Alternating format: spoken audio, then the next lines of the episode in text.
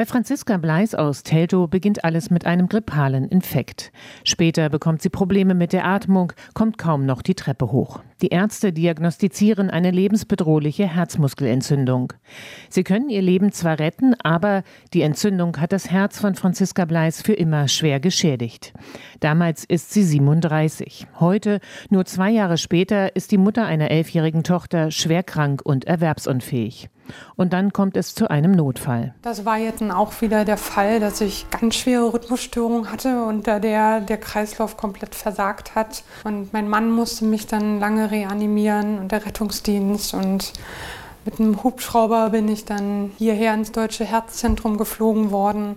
Und so einige Tage sah es nicht gut aus. Ihr Zustand war kritisch, erinnert sich Professor Dr. Felix Schönrath vom Deutschen Herzzentrum Berlin. Man muss sagen, dass Frau Bleis einen Herztod überlebt hat. Wenn kein Angehöriger in der Nähe gewesen wäre, der sie wiederbelebt hätte, wäre Frau Bleis gestorben. Seitdem spielt sich ihr Leben in der Klinik ab. Sie muss ständig unter ärztlicher Kontrolle sein. Franziska Bleis braucht ein neues Herz, doch es gibt derzeit zu wenig Spenderherzen. Und sie darf wegen der Infektionsgefahr keinen Besuch empfangen. Dieses Getrenntsein von der Familie ist natürlich weiterhin schwer. Mein Kind habe ich in diesen ganzen 67 Tagen jetzt zweimal gesehen. Das ist natürlich sehr, sehr schwer. Dann endlich die Nachricht, sie bekommt ein Spenderherz.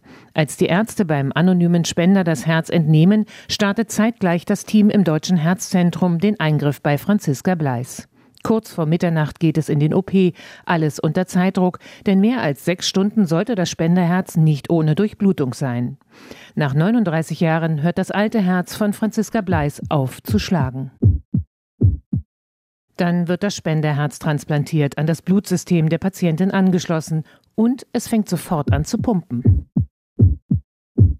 Ein gutes Zeichen für den Start in das zweite Leben von Franziska Bleis. Professor Dr. Felix Schönrath. Wir sind bisher mit dem Verlauf bei Frau Bleis extrem zufrieden.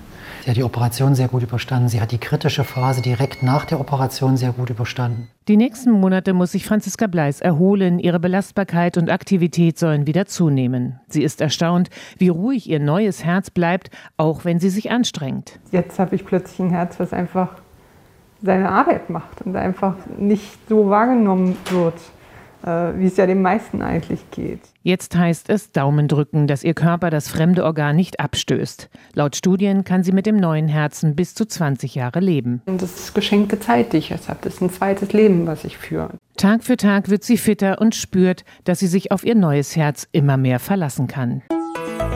RBB 24 Inforadio vom Rundfunk Berlin-Brandenburg.